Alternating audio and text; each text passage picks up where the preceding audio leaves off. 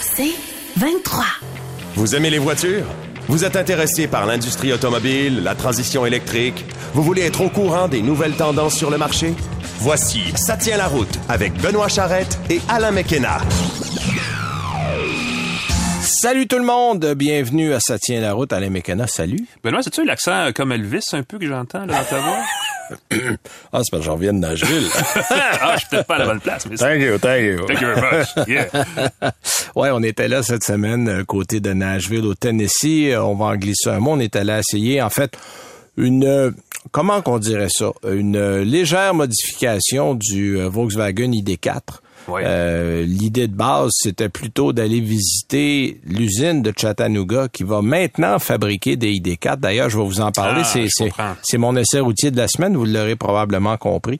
Euh, puis on va aussi euh, parler de l'usine, surtout qu'on a été visiter moi ce que j'appelle le département électrique, c'est-à-dire qu'on a construit de toutes pièces un bâtiment où on fait des tests de batterie, des tests, comme a si bien souligné notre notre euh, personne responsable qui fait visiter. C'est ici qu'on massacre les batteries. Ah bon? Euh, donc, on les teste évidemment avant d'aller en production pour s'assurer qu'une fois sur la ligne de production, ces batteries-là vont à peu près subir, euh, pouvoir subir tous les mauvais traitements possibles et imaginables. Mhm. Mais c'est, très avancé ce qu'on a. Je vais vous en parler un peu plus loin dans l'émission. Chattanooga. Euh, à Chattanooga, au Tennessee, on a eu, on a pris une première journée à Nashville. Évidemment, on est allé prendre un petit verre sur Broadway. Tu peux Ah. pas aller à Nashville sans classique. faire. euh, ben oui, écoute, il y a, y a euh, un band aux trois portes, littéralement là. Euh, tu finis juste d'entendre la band d'où tu viens de sortir, puis hop, t'entends déjà la prochaine Ah, qui joue. Ben oui. Alors, euh, on a fait ça. Euh, on va aussi avoir, tiens, comme invité Daniel Breton, qui est devenu un régulier sur l'émission, Mm-hmm. parce que là, on voudrait renforcer un peu la loi des véhicules zéro émission du côté fédéral. Il y a un projet de règlement qui est, qui est en marche, parce qu'on le sait que la loi des VZ2 existe depuis marche. 2018. Il rampe à la vitesse où ça avance. euh, oui, puis bon, Daniel, évidemment, qui est PDG de Mobilité électrique Canada, lui, non seulement appuie ça, mais aimerait bien euh, aider le gouvernement à embrayer Ah, un ben, peu, comme vite, dirait ben oui. l'autre. Mhm. Alors, Daniel va venir nous parler de ça tantôt. Et euh, toi, en essai routier, tu nous proposes quoi cette semaine? Écoute, je propose un véhicule qui est euh, littéralement un minibus. C'est le Jeep Grand Wagoneer L. Et comme, le- le- comme si le Grand Wagoneer, t'as pas assez ben grand. non, il y a une version allongée de, écoute, de 30 cm, le L. Très Il long. t'a pas très- peinturé en jaune avec une ligne noire, non? Quand t'arrêtes, il y a une petite pancarte qui, s'avance sur le côté. Euh, véhicule qui a, qui écoute, de la deux-mesure, de la décadence, tous les, euh, adjectifs. 5,7 mètres. Gardez ça, Ça en tête pour le fun. Là. Ah oui. Ça, c'est, c'est passé 20 pieds, ça. Je, si on parle dans le vieux langage, là. Ouais. Alors, euh, c'est pas grand, c'est énorme. Fait que ça, tu vas nous revenir là-dessus tantôt. Euh, puis évidemment, on va commencer avec euh, nos habituelles petites nouvelles de la semaine. Je te, la- je te laisse aller. Ben, écoute, on a de la nouvelle, on a des, des- de l'information additionnelle à propos du Mitsubishi Outlander PHEV, l'hybride branchable en bon français. Euh, Mitsubishi Canada, en fait, a dévoilé cette semaine le prix de détail suggéré pour son nouvel Outlander à moteur, donc hybride branchable. Et euh, la, ben, la, la triste nouvelle, dans le fond, c'est qu'il va coûter plus cher que son prédécesseur. Et, euh, pas, pas un peu, pas mal plus peu cher. importe là. la version choisie. Et bon, écoute, légère bonne nouvelle dans ça, il va y avoir plus de versions proposées par Mitsubishi Canada selon vos besoins, mais surtout dans les versions les plus équipées, le prix va être 6 000 plus élevé qu'il l'était avant. Euh, les prix officiels, ça démarre à 46 538 en version SE à 4 roues motrices. Ça, c'est l'autre affaire, c'est que c'est toutes des versions à 4 roues motrices, que ça au moins c'est bon. Et ça grimpe à 51 000 à 54 000 et ça finit avec une version GT tout équipée de 57 248 à titre comparatif, l'Outlander PHEV de base coûtait 42 000 et ça se termine à 52 000 dans les versions des années précédentes. Ouais. Euh, bon, évidemment, il faut soustraire là, à ce prix-là l'aide gouvernementale à l'achat euh, fédérale et provinciale. Sur les sites d'information qui n'ont pas- été mis à jour, l'aide est pour l'instant de 5 000 au total après taxe. OK. Euh, Est-ce que ça va changer parce que la batterie est plus grosse? C'est à voir. Ça pourrait monter à 10 000 on le sait pas. Ça ferait un véhicule quand même euh, qui coûte euh, qui coûterait entre 36 et 41 000 là, selon le cas.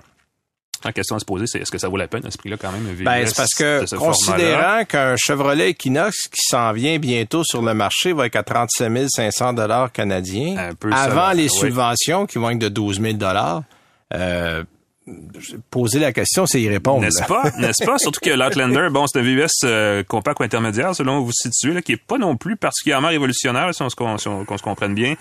Son groupe électrique a quand même gagné en importance. Là, sa pile euh, est 45% plus grosse à 20 kWh qu'elle était avant. Ça monte, bon, ça grimpe son autonomie électrique à 61 km par charge en moyenne, ce qui est, un bon gain. C'est correct. Exactement. Mais moi, j'aimerais ça, 80, 90, ben, là, quelque chose, 100, ouais, là, quelque chose qui donne envie de l'acheter un petit peu plus que ça. Là. Et plus loin que ça, ça fait une consommation combinée, là, euh, ville, euh, bon, batterie, essence, tout le kit, là, de à peu près 3, 3 litres et demi au 100 km selon Mitsubishi. Donc, ça veut dire qu'en réalité, ça va être un petit peu plus élevé que ça.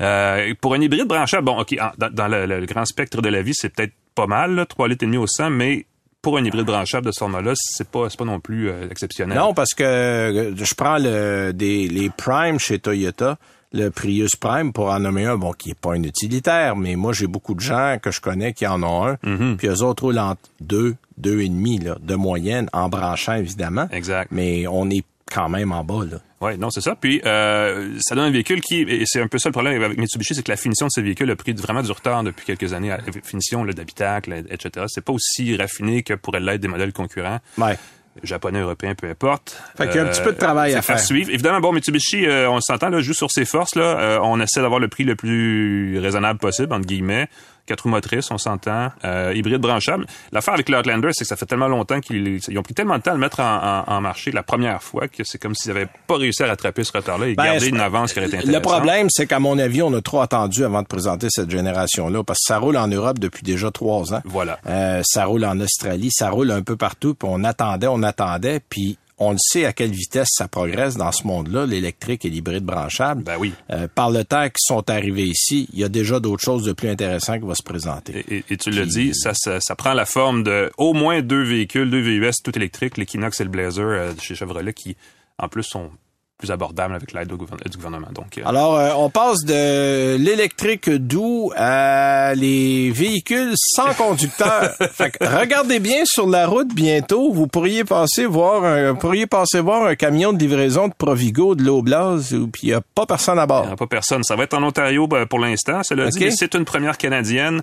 Euh, l'épicier ontarien Lobla s'est entendu. En fait, c'est entendu là quelque part en 2020 avec une société qui s'appelle Gatic, une société de technologie qui a des bureaux à Toronto et en banlieue de San Francisco. Euh, donc, les deux entreprises s'est entendu pour tester des véhicules de livraison d'un entrepôt à l'autre. Donc, c'est pas nécessairement de livraison, ce qu'on appelle le dernier mille. C'est vraiment le. Et là, évidemment, ils ont inventé l'expression le mille intermédiaire, ce qui veut pas dire grand chose. Euh, mais là, la nouveauté, c'est que euh, à partir de cette année, on va retirer parce que jusque-là, il y avait toujours une espèce de conducteur de sûreté à bord. Qui était là, c'est ça, qui était là par sécurité pour vérifier si tous les systèmes fonctionnaient. Bon, ben, il sera plus là. Il va y avoir des véhicules Parce qu'il n'y a pas eu, je pense qu'ils ont dit que ça faisait deux ans qu'il n'y avait eu aucun incident, que tout se déroulait comme une lettre à la poste. Puis là, on a dit bon, bon, ok, finalement euh, tout va bien. On enlève ça. Les conducteurs. Euh, exactement. Ce que ce qu'on fait en fait, c'est que euh, on fait en termes techniques, parlons un peu de technique automobile, soyons nos experts que nous sommes, on passe du niveau 4 limité à un niveau 4 tout court de conduite autonome. Donc, ça veut dire qu'on vient euh, faire Il y a encore un volant dans l'auto, mais il n'y a plus de conducteur. La prochaine étape, effectivement, pour la prochaine étape, c'est qu'il n'y aura plus de conducteur. C'est ça, il n'y aura plus de volant. il n'y a plus de volant non plus. C'est un gros pas en avant pour la conduite autonome, et je veux dire de deux façons. C'est un gros pas parce que ça, c'est en Ontario, donc c'est hiver comme été, donc hiver. Ah Ontario, on s'entend que c'est nos voisins, puis c'est pas une question de température, puis il fait pas plus chaud l'hiver, puis les routes sont pas mieux dégagées. Bon, exact. Ils sont pas toujours plus belles non plus, contrairement à ce que le, le pour avoir des débats là-dessus. Mais... cela dit, euh, donc quatre saisons.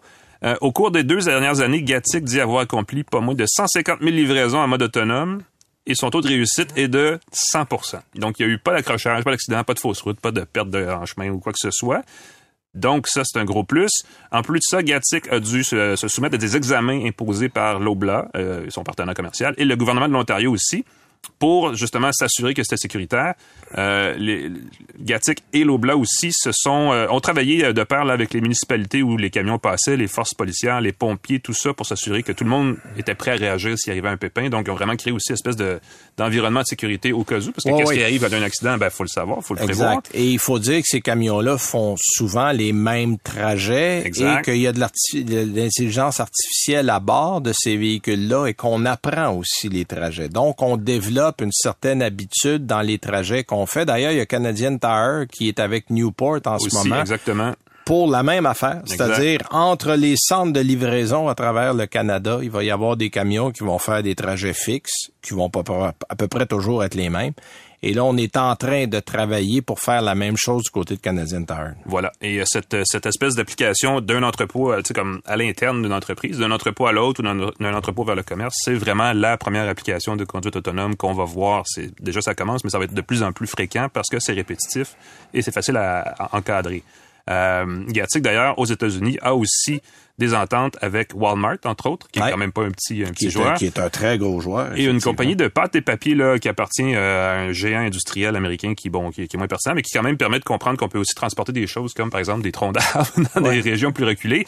Euh, dans un contexte où le secteur du camionnage a sa propre pénurie de main-d'œuvre, de camionneurs, ah, de Puis pas un petit peu, là, beaucoup. C'est, c'est, c'est urgent de certaine façon de trouver une façon de compenser et cette application-là pourrait effectivement euh, débloquer rapidement. Gatic, en ce moment, a 144 millions de dollars en poche là, obtenus à travers différentes rondes de capital d'investissement. Donc, a les moyens, au moins, de, de, ses ambitions à court terme. On va voir si ça va s'appliquer plus largement à partir de l'année, cette année ou l'année prochaine, mais ce serait fun de voir parce que ça, c'est un projet qui est permis en Ontario par le gouvernement de l'Ontario. Exact. Euh, on veut beaucoup développer la voiture intelligente euh, au Québec aussi. Ce serait peut-être le fun d'avoir un, un, cadre légal ou juridique qui permettrait de le faire et d'utiliser des applications comme celle-là bah, chez nous. On va parler au nouveau gouvernement de la CAQ. On va leur demander. On, on verra bien qui sera là. C'est peut-être notre ami Bernard Drinville qui sera au transport. Oh, oh ça serait drôle. Je m'avance, mais Monsieur Troisième Loyer pourrait peut-être. En tout cas, on verra, mais ça, ça sera une bonne nouvelle pour nous. Euh, Bernard, on peut l'appeler directement. ça pourrait être pratique.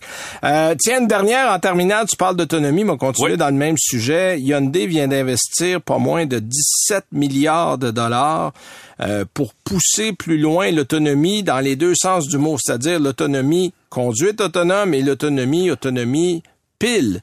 Euh, pour avoir des piles de plus grande euh, autonomie. En fait, c'est des systèmes euh, d'intelligence artificielle, des mises à jour de logiciels over the air, les fameux OTA là, mm-hmm. dont on parle. En fait, d'ici 2025, Hyundai a déclaré que tous les modèles électriques et à essence, y compris ceux fabriqués par Kia et Genesis, parce que c'est dans la même famille, vont offrir des capacités de mise à jour par voie aérienne. Donc, on vise à faire comme Tesla. Mm-hmm. On vise à faire comme GM qui s'en va là-dedans avec euh, Ultium et compagnie. Euh, il y a même Toyota qui travaille sur un projet là-dessus. La plupart des constructeurs visent à travailler là-dessus parce que la beauté, c'est qu'on peut, par voie aérienne, faire des mises à jour, augmenter l'autonomie d'une batterie, ajouter des programmes améliorer aux véhicules, les, contrôles, ben oui. améliorer les contrôles, bon, etc., etc. Euh, on va même avoir une nouvelle plateforme Là, pour le moment, le premier véhicule qui va avoir ça, c'est la Ioniq 6.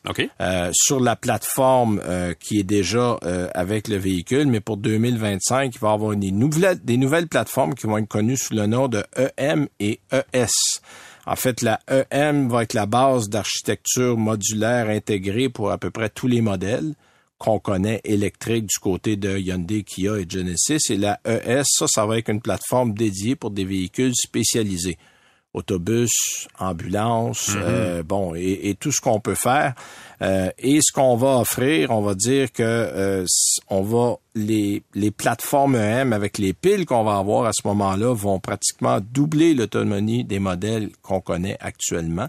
Donc on parle de là on est en 300 400 km là, dépendamment des modèles, fait que figurer un 6 à 800 euh, ces plateformes-là sont en cours de développement et on prévoit d'avoir des voitures connectées euh, de plus en plus. Et on veut aussi viser à faire comme BMW, c'est-à-dire à offrir des services par abonnement.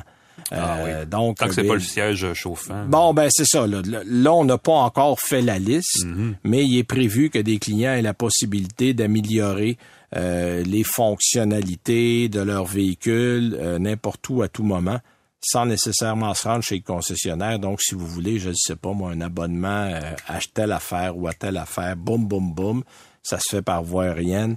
Vous, demain matin, vous êtes abonné, ça vous coûte 19,99 par mois, puis euh, bon, c'est réglé. Alors ça, ça va être... Évidemment, les compagnies voient là une petite mine d'or, là, en considérant le nombre d'abonnés qu'on peut avoir, le potentiel... ça, ça va pas déraper parce que... mon problème, moi, c'est ça. Mon problème, c'est de dire, regarde, moi, je paye déjà assez cher pour un véhicule. Peux-tu me mettre tout ce que je que j'ai besoin dedans Ouais. sans me rajouter des services par abonnement? Parce que, tu sais, un service par abonnement, là, tu payes à vie. Mon, Oui, problème, mon problème est là, là, tu sais. Puis cette- ce modèle-là de- d'économie par abonnement, ça vient des technos, n'est-ce pas? Puis généralement, la logique, c'est que tu payes pour un abonnement quand quand l'application est pas ne peut pas vivre entièrement sur ton appareil, donc sur ton Ouais. téléphone ou peu importe. Et là, ça devrait être la même chose. Si ton service nécessite à bord de ta voiture de se connecter à Internet pour une raison ou pour une autre, là, ça serait logique que tu payes Ouais. un abonnement. Mais si c'est un siège chauffant qui est entièrement autonome, Euh, qui- comme on en que- parlait avec BMW il y a que quelques tu peux mois, avoir déjà en l'achetant. ça serait, ça, ça Ouais. serait vraiment euh, Alors, on là. va voir, mais on a parlé qu'on irait là. Ouais. Alors, nous, on va à la pause et on va revenir avec notre invité de la semaine, Daniel Breton, qui va nous parler des véhicules zéro émission.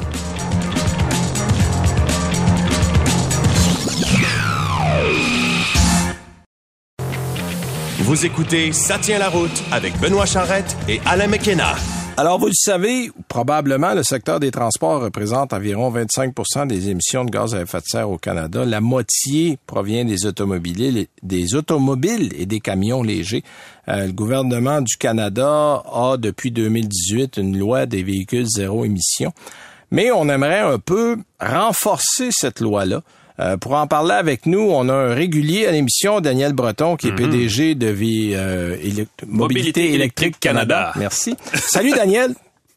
Bonjour messieurs, ça va bien? Ben oui, ben oui, merci d'être là. Écoute, parle-nous, t'as as mis sur pied un projet qui, qui prend la forme d'à peu près euh, huit vidéos que vous allez faire, qui bon, qui peut être vu par Monsieur, Madame, tout le monde. C'est en anglais, en français, pour un peu euh, sensibiliser. Parle-nous un peu de ce projet-là, puis puis dans quel sens vous essayez de d'encourager le gouvernement à arrêter de ramper puis commencer à marcher un peu plus vite. Là? Ben écoutez, euh, très simplement, c'est que quand on parle de normes zéro émission, les gens les gens ne savent pas trop ce que ça veut dire une norme zéro émission. Euh, quand on parle de VZE, les gens savent encore moins ce que c'est un VZE. Oui, il pense que c'est une sorte d'auto. oui, voilà, exactement. Euh, hier, je participais à une conférence de presse, quelqu'un parlait de, de V6, puis là, je dis, ben aujourd'hui, on a les Kia EV6. oui. C'est vrai que C'est c'est vrai bien le seul V6 vers lequel on s'en va, mais une fois qu'on a dit ça, euh, il va falloir il va falloir faire en sorte que euh, le gouvernement du Québec, ça j'en ai parlé de nombreuses reprises, renforce sa loi zéro émission au date 2024 euh, pour augmenter l'approvisionnement de véhicules électriques au Québec. Mhm. Et là, le gouvernement fédéral canadien a annoncé euh, au printemps 2022 qu'il voulait adopter lui aussi une norme zéro émission pan-canadienne. Qui- Mais le Ouais. but des vidéos, c'est d'expliquer aux gens c'est quoi une norme zéro émission, c'est quoi un véhicule zéro émission, puis pourquoi ça prend une norme zéro émission. Ouais, puis euh, tu l'as déjà souligné ici à l'émission auparavant. Comme les normes sont pas très sévères si on compare par exemple à l'Europe ou même à certains États comme la Californie aux États-Unis, euh, ça fait en sorte que notre approvisionnement en véhicules électriques est pas effrayant parce que comme il n'y a pas de presse et qu'on rencontre les normes sans problème en ce moment, ben on se dit euh, s'il en reste, on va envoyer ça au Québec parce qu'il y a des marchés Ouais. qui sont un peu plus pressants là. Exactement.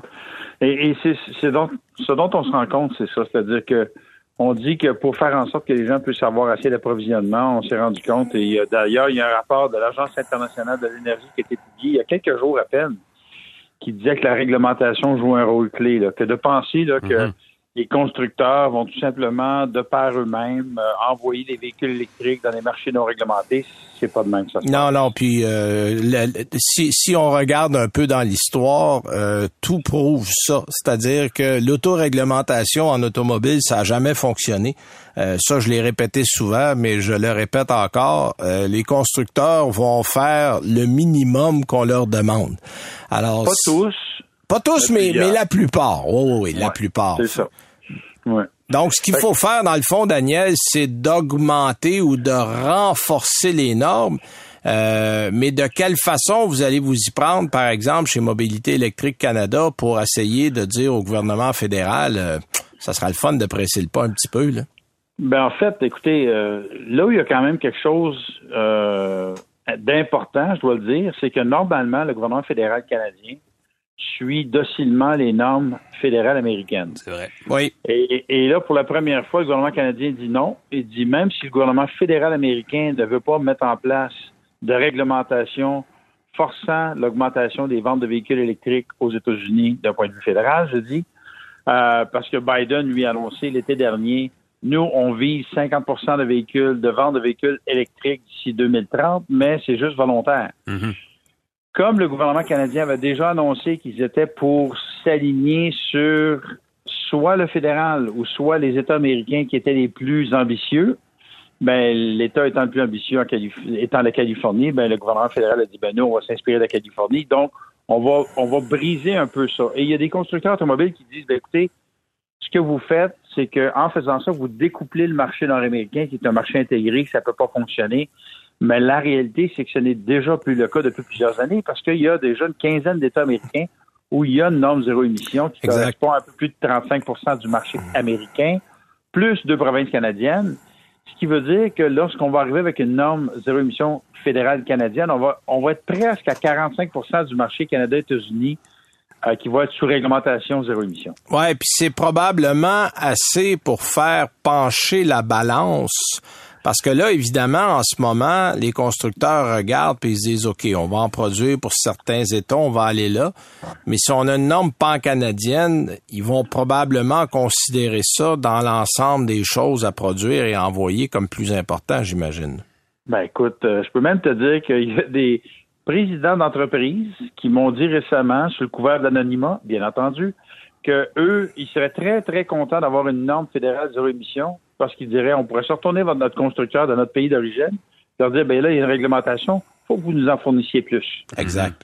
Exact. Donc, pour eux, c'est un enjeu, mais il y a aussi pour les concessionnaires. C'est-à-dire que de plus en plus de concessionnaires se font forcer par des constructeurs automobiles de moderniser leurs magasins, leurs concessions, parce qu'ils disent, ben là, l'arrivée des véhicules électriques arrive, Ouais. vous allez devoir investir un demi-million, un million, deux millions pour moderniser. Sans ça, vous ne pourrez pas vendre de véhicules électriques. Sauf que si d'un côté, les concessionnaires investissent plusieurs centaines, voire des millions de dollars pour une concession pour laquelle ils n'ont pas de véhicule à vendre, je trouve que c'est un peu, Ouais, c'est un peu c'est un peu embêtant. pour les Ouais. concessionnaires. Non, oui, c'est un peu enrageant. Puis, tu sais, bon, évidemment, euh, il y a un temps pour amortir parce que l'investissement, euh, il y a un amortissement qui est derrière ça. Mais comme tu dis, s'il n'y a pas d'approvisionnement, euh, ton temps d'investissement, va être- d'amortissement va être très long. Là.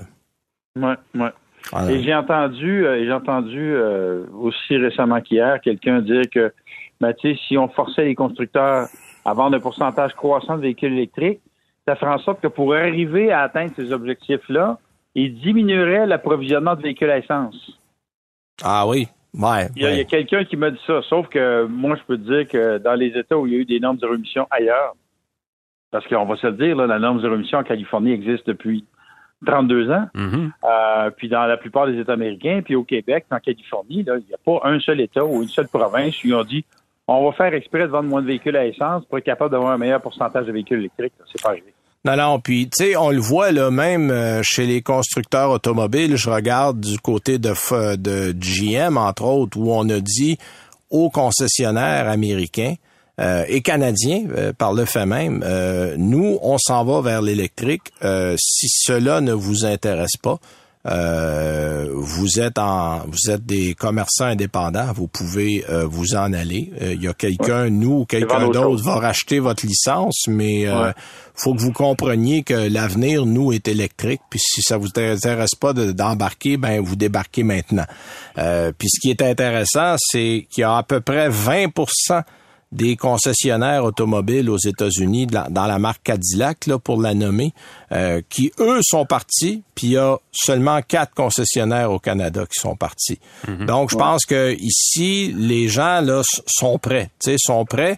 Comme tu dis, il y a des investissements à faire. Euh, J'étais euh, hier à écouter euh, un- un- une conférence sur la Célestique, le prochain modèle euh, Cadillac. Cadillac qui s'en vient.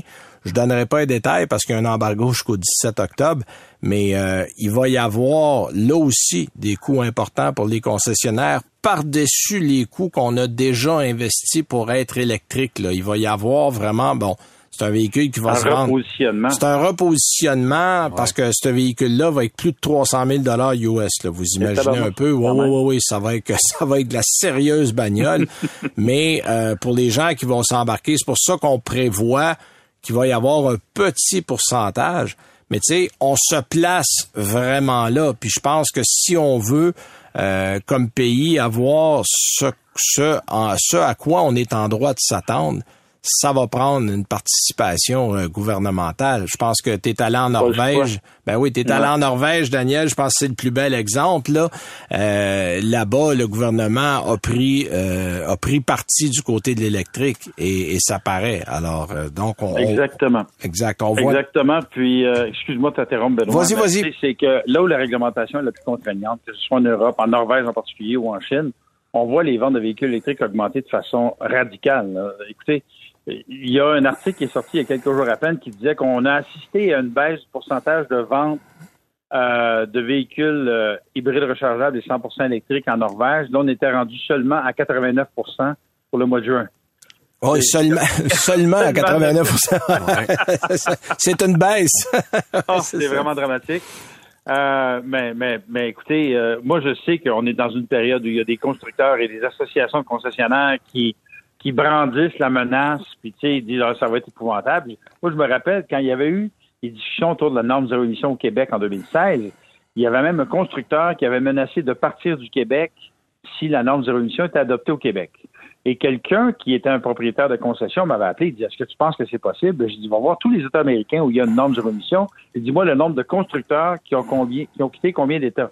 La réponse était zéro dans zéro État. Ben oui.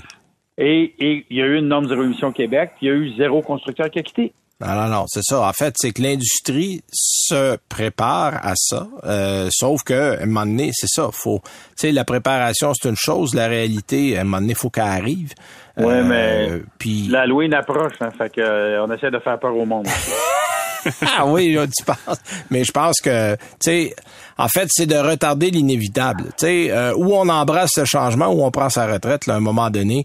Euh, je pense qu'on on en est là. Puis plus le gouvernement fédéral sera proactif là-dedans, euh, moi, je pense que ça peut, ça va, ça va juste être bon pour l'industrie parce qu'on va enlever des barrières puis on va amener. Parce que, tu sais, je parlais, j'étais chez Volkswagen, puis je vais en parler tantôt, mais je parlais de la demande qu'il y a du côté du Canada versus ce qu'on est capable d'envoyer. Euh, on est extrêmement loin de la réalité. Et même si on a une usine qui va être du côté américain, ça va prendre un an avant qu'on puisse être capable d'arriver à peu près à répondre à la demande parce que là, les chiffres augmentent pas rapidement au niveau de la production, mais la demande, elle, augmente de façon exponentielle. Fait qu'on n'arrive pas encore à sortir la tête hors de l'eau de ce côté-là. Et tu sais, je suis convaincu que si on a un meilleur approvisionnement ici, les, ventes vont exploser, littéralement. Absolument. Puis euh, le prix du litre a descendu un peu, mais là, il a recommencé à monter. Ah, mais tu sais, on, euh, on s'entend, écoute, quand tu es heureux de payer une 64 le litre, là, c'est parce qu'on on, est dévié de la réalité un peu, là, tu sais. Oui, voilà. On est, on est, on est plus là. Fait que, écoute, un gros merci, Daniel. C'est toujours intéressant, comme à chaque fois. Puis, euh, quand on aura des mises au point à faire, t'es notre premier appelé, c'est garanti. Merci. Au revoir, messieurs. Merci, merci. Alors, c'est Daniel Breton, qui est président directeur général de Mobilité électrique Canada, qui nous parlait évidemment des normes de véhicules zéro émission. Euh, je pense que c'est un sujet qui va revenir parce que c'est dans l'air du temps. Je veux pas. Nous, on va à la pause. On revient avec nos essais routiers tout de suite après.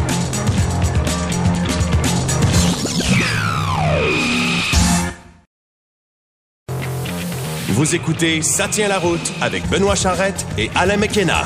Alors, c'est l'heure de nos essais routiers, mais avant de passer là, euh, comment nous écouter? Ah, Comme à chaque semaine, ça tient la route. On est sur les plateformes populaires, Google, Spotify, euh, Deezer. Deezer, entre autres. Il y en a, il y en a quelques-unes, Apple. Et, bon, et euh, vous pouvez aller sur 98.5fm.ca mm-hmm. euh, dans la section balado. Et vous avez Ça tient la route qui, avec euh, toutes les productions de C23, sont là. Et sur annuelauto.ca, on fait une mise à jour chaque semaine sur le site web de l'annuel de l'automobile, donc pour nous écouter, mais abonnez-vous donc. C'est la façon la plus simple, la plus facile. Euh, je remercie les gens parce que je reçois littéralement des courriels chaque semaine, des gens qui ont des commentaires, qui ont des questions, mais euh, c'est encourageant de voir qu'il y a au moins deux personnes qui vous écoutent. ah, écoute, c'est près minimum, c'est certain. Alors Alain, tu nous parles d'un, d'un mastodonte, euh, rien de moins, Grand Wagoneer L. un de ces rares véhicules euh, qui, euh, quand on parle dans l'habitacle, il y a de l'écho qui nous répond. c'est quand même assez grand. En fait, il y a deux codes postales, un pour l'avant, un pour l'arrière. Exactement. Euh, le Grand Wagoneer comme tel était, était nouveau l'année passée. Et cette année, ce qui est nouveau, c'est qu'on a une édition allongée euh, qui s'appelle le Grand Wagoneer L. Écoute, c'est plus gros que gros. Euh, ça a été à Suburban, là. Ah oui, puis plus que ça, euh, euh, quelqu'un faisait une référence pas, pas, pas, mauvaise par rapport au Ford Excursion d'une autre époque, qui était un VUS qu'on devait plaquer commercial, plaquer L. Oui, oui, oui. Oui, parce, que c'était trop gros. Voilà, ben Le poids, c'est épouvantable. Ça pesait 3 tonnes, je pense, ou un affaire de même. Là, on a un véhicule, un véhicule pardon, qui fait 5,7 mètres. Il était allongé par rapport au Grand Wagoneer tout court de 30 cm. Euh, le plus gros de cet espace-là, euh, ça va dans le coffre, là, où on a fait passer le volume utile de 800 à 1250 litres. Donc, c'est un gain Ça, c'est avec tous les sièges remontés. Là, ça, c'est juste cet espace. Fait imaginez que si vous baissez tous les sièges. c'est, hein? Je pense qu'on peut jouer au basketball dedans. Vous pouvez rentrer, vous pouvez faire euh, des roadies pour un, groupe rock. Exact. Je pense qu'il rentre à cette stock. Euh, cela dit, parce qu'effectivement, il y a trois rangées de sièges et donc on peut asseoir extrêmement confortablement six personnes, peu importe où. Il y a beaucoup d'espace pour les jambes. Euh, ce sont, dans le véhicule que j'avais, on avait des sièges capitaines, donc c'était vraiment six places, et non pas sept ou huit, là, ce, qui est, ce, qui est, ce qui est possible aussi. Euh, bon, on peut rigoler, hein, on peut classer ce véhicule-là dans la catégorie des minibus, parce que c'est, c'est, c'est gigantesque, et, et j'irais même plus loin, puisqu'on parle d'un minibus de luxe. Euh, son prix de détail demeure un peu au-dessus des 100 000 là, euh, et plus on l'équipe, plus on avoisine les, plus on avoisine vraiment les 125 000 donc c'est du luxe, c'est drôle pour un véhicule Jeep de parler de véhicule de luxe, euh, mais euh, Jeep euh, ne veut pas arrêter son coup. Là, on trouve à bord des téléviseurs partout pour tout le monde et encore plus d'écrans tactiles si on inclut l'affichage des commandes pour la climatisation et les sièges qu'on trouve à l'avant, mais aussi à l'arrière, dans l'espèce de console des, des sièges intermédiaires. il y a, parlant de téléviseur, il y a un écran dans le tableau de bord côté passager, en plus de, du système multimédia central c'est vraiment fou. Il y a des écrans partout, il y a des ports HDMI, on peut brancher des consoles, des lecteurs de DVD pour ceux qui en ont encore. Euh, il y a vraiment, à l'avant, évidemment, les deux sièges sont, comme on peut s'y attendre, chauffés et climatisés, mais ils ont aussi droit à un système de massage qui est probablement le plus sophistiqué sur le marché. Donc, euh, avec un Jeep, normalement, on traverse des sentiers avec des gros, des grosses roches, tout ça. Ben là, on n'a même pas besoin de traverser des sentiers ben, pour se faire Tu peux le faire en te faisant masser le dos. Mais on peut hein, avoir, effectivement, euh, oui, se faire masser comme il faut là, la colonne. toujours à l'avant, ben, on a le droit au système multimédia Uconnect, là, qui est excellent, mais qui a quand même, bon, ses caprices. notamment, et ça, c'est un peu bizarre, il est trop lumineux de jour comme de nuit. Il y a des réglages. Ben, euh, J'avoue que de nuit, ça m'a un peu agacé. Ben, c'est très parce agaçant. que t'as comme l'impression d'avoir une lampe de poche. Ah non, c'est de lumière. C'est pas commode. Puis il y a aussi en dessous de l'écran Uconnect du système multimédia, il y a un deuxième écran pour ajuster la climatisation ou les sièges qui lui aussi est lumineux, mais ne peut pas être ajusté à la même luminosité automatiquement que l'écran. En tout cas, bref, c'est un paquet de troubles pour Il faut les ajuster indépendamment, c'est ça que tu me dis. Exact. Et ça revient à dire, tu sais, des fois, trop de technologie, c'est comme pas assez. Là. Euh, parlant de trop en faire, d'ailleurs... Ça, c'est un gars de techno qui vous dit ça. Ah, je, je, dis ça de même, en passant. Là. On va parler longtemps de ces choses-là. D'ailleurs, il y a une autre balado que je vous recommande, en tout cas, on va sur une conversation. Oui, oui. La tasse de tech. Exactement. Parlant de trop en faire, justement, parlons du V6 biturbo de la gamme Hurricane qui équipe ce VUS. Euh, fiche technique euh, très à l'avenant, puissance de 510 chevaux et un couple de 500 euh, livres-pieds. Jeep promet quand même, malgré ça, une réduction des émissions polluantes de ce véhicule, de, de ce moteur-là, de 15 par rapport au V8 de 6,4 litres qui équipe le Grand Wagoneer tout court. V8 qu'on ne trouve pas à bord du L, euh, ça dit en passant. Euh, oui, puis le 6.4 qui va disparaître à partir de l'année prochaine. Ben voilà, parce qu'on le, s'entend, les V8. Le Hurricane, euh, c'est, ce qui va remplacer tous les V8 dans la gamme. C'est une gamme de V6 biturbo, parce que le 510, c'est celui-là, mais il y en a, il y en a d'autres moins puissants aussi qu'on va, qu'on va revoir plus tard. le, parlant du Hurricane 510, on dit chez, chez, chez Jeep qu'il peut parcourir 100 km, tout en consommant 1,7 litres de moins de carburant que le V8 en question. Euh, écoute, ce serait le fun si c'était, ça faisait toute la différence du monde, mais là, on a un problème en partant, c'est que ce camion, ce, moteur-là carbure au super. Oui. Euh, donc, on est rendu à quoi? 2,19 le litre? Je sais pas trop, euh, super. non. 1,94, 1,93. J'en ai mis cette semaine dans euh, mon GMC Denali Ultimate. Ah bon. Parlant de démesure, ben oui, parlant, ça. parlant de démesure, voilà. Et dans le cas du Grand Wagoneer L, consommation qui avoisine les 18 litres au 100 km à vide, là, j'ai rien remarqué pour arriver à ce, super total-là. Euh, donc, côté finances personnelles, ça rentre au poste, comme on dit, n'est-ce euh, pas? Oui. Puis, euh, malgré le fait que le six cylindres est probablement efficace, faut pas oublier que le véhicule est hors norme dans, dans tous les termes du mot, dans tous les sens du mot. puis, c'est extrêmement lourd aussi. Là. Exactement. Cela dit, la conduite est hyper douce. Et il y a des choses où c'est ahurissant parce que les constructeurs américains excellent dans les gros véhicules pour faire des affaires qui se conduisent comme un, comme un charme. Malheureusement, ils sont un peu trop gros. Euh, là, dans ce cas-ci, on a une boîte automatique à 8 rapports qui fait de l'excellent boulot. J'espère qu'elle va être plus durable que les boîtes de transmission automatique réputé chez euh, le groupe Chrysler pour être plutôt fragile. Oui, les anciennes boîtes. Ils ont une, historique de faire pitié, disons-le comme ça. Euh, il y a le rouage intégral Quadra Drive 2, qui est lui aussi très excellent. On peut ajuster évidemment son réglage avec un sélecteur là, sur la console. Euh, le véhicule peut remorquer 10 000 livres, pourquoi pas, n'est-ce pas? Euh, c'est vraiment un mastodonte qui a pas peur non plus de se salir dans les sentiers. Tout est là pour faire un véhicule. Ça vous prend un sentier assez large, par exemple. Ça prend, oui, effectivement. Et ça prend aussi euh, une réponse à la question suivante. Qui veut oser salir un véhicule de 125 000 dans un sentier de terre battue de petites roches qui va euh, graffiner la carrosserie à tout bout de champ? Ça serait pas moi. Non, ben ça sera pas toi, ça sera pas plein de monde non plus parce que euh, selon les données de l'industrie des derniers mois, les gros VUS comme celui-là et même le Suburban euh, et les autres euh, sont en train de fondre. Les ventes, les ventes de ces véhicules-là sont en train de fondre comme neige au soleil. Les gens se rendent compte que ça n'a aucun bon sens, que c'est hors de prix et que ça coûte extrêmement cher. et même si le Grand Wagoneer, elle, a beaucoup à offrir, ben quand on voit ce que ça coûte pour en bénéficier, on comprend pourquoi il y a peu de gens qui veulent justement en bénéficier. Donc c'est un véhicule amusant, disons, de loin. bah, c'est ça. En fait, non, euh, ça va aller chercher une certaine clientèle, sauf que c'est des véhicules aujourd'hui qui ont moins raison d'être. c'est le phénomène euh, Range Rover, c'est-à-dire qu'il est conçu ah pour une utilité, mais les gens l'achètent pour une autre utilité qui, qui les rend inutiles dans la. Moi, je suis un peu plus dans l'air du temps cette mhm. semaine. Je suis allé à Chattanooga la semaine dernière pour faire l'essai de modèle euh, Volkswagen. En fait, le ID4 2023. Vous allez me dire, c'est quoi la différence? C'est pas des grosses différences. En fait, visuellement, ça va être assez difficile de voir une différence entre le modèle 22 23. Il faut dire que le ID4 est arrivé en 21. Donc, c'est pas, pas un gros modèle.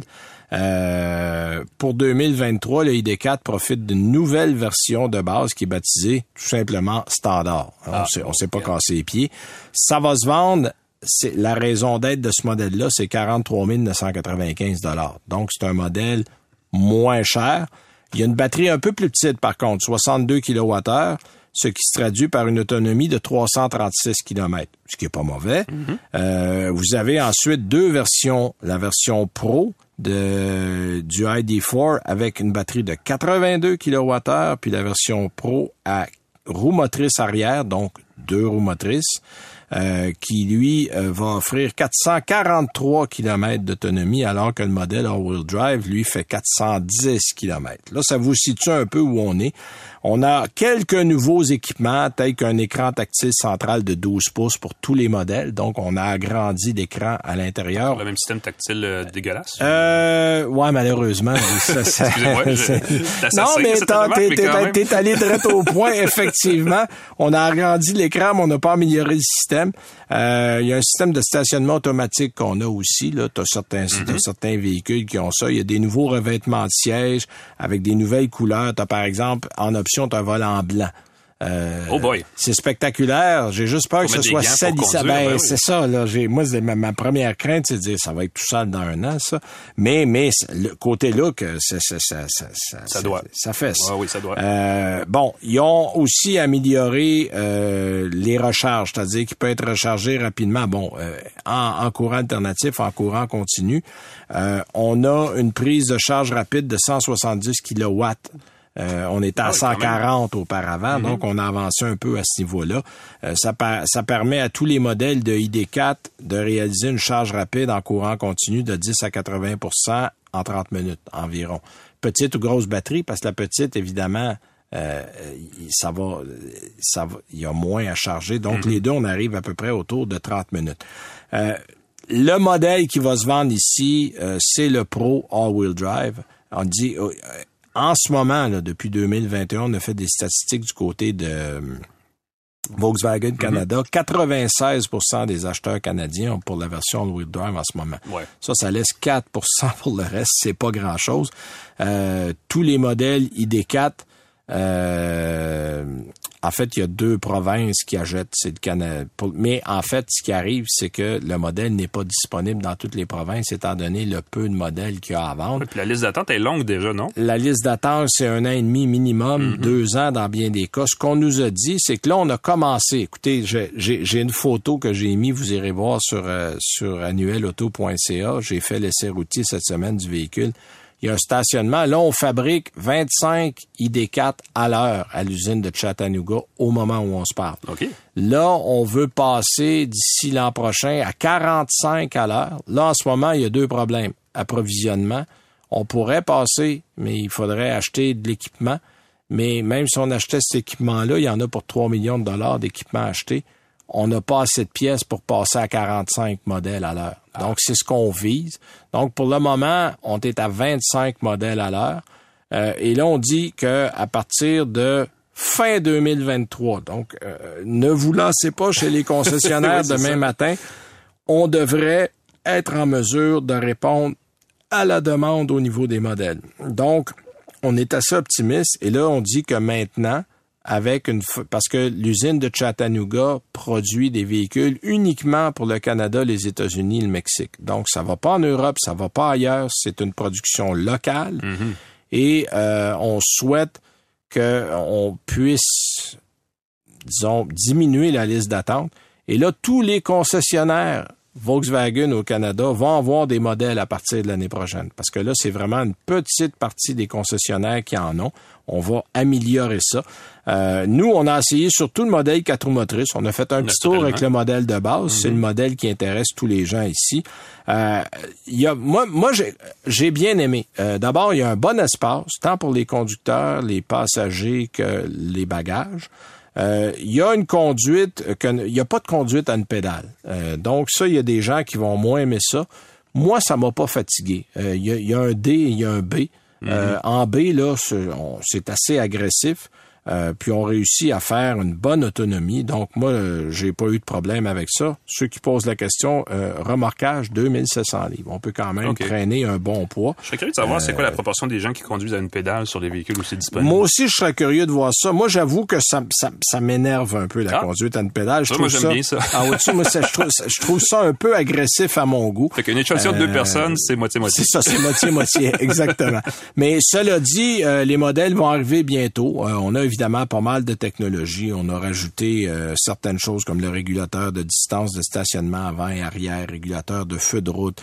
Euh, Il y a les aides à la conduite IQ Drive qui sont proposées sur tous les modèles qui comprend le maintien de la voie, régulateur de vitesse adap- at- adaptatif avec le stop and go, reconnaissance des panneaux de signalisation, etc.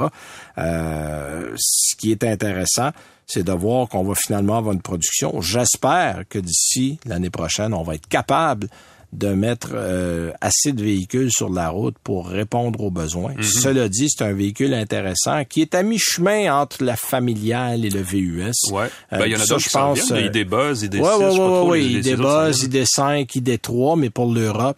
Mais il y a d'autres modèles qui s'en viennent, mais pour le moment, on va beaucoup pousser sur le ID4 Ouais. ici. Ben, c'est une bonne formule. Absolument. Ben voilà, ça me fait notre émission. Merci d'avoir été là, Alain. Merci à Daniel Breton. Merci, à Claude Hébert à la console. Nous, on vous dit à la semaine prochaine. On va parler encore de véhicules fort intéressants. J'ai un petit pick-up pour vous dans ma tête. Et euh, de- toi, tu roules quoi cette semaine? toi? Euh, cette semaine, j'ai une euh, Camaro SS, imagine-toi donc. Ah, ben tiens, on va être chez Chevrolet la semaine prochaine. Alors, on vous attend. On va parler de ça ensemble. Salut tout le monde. Bye bye.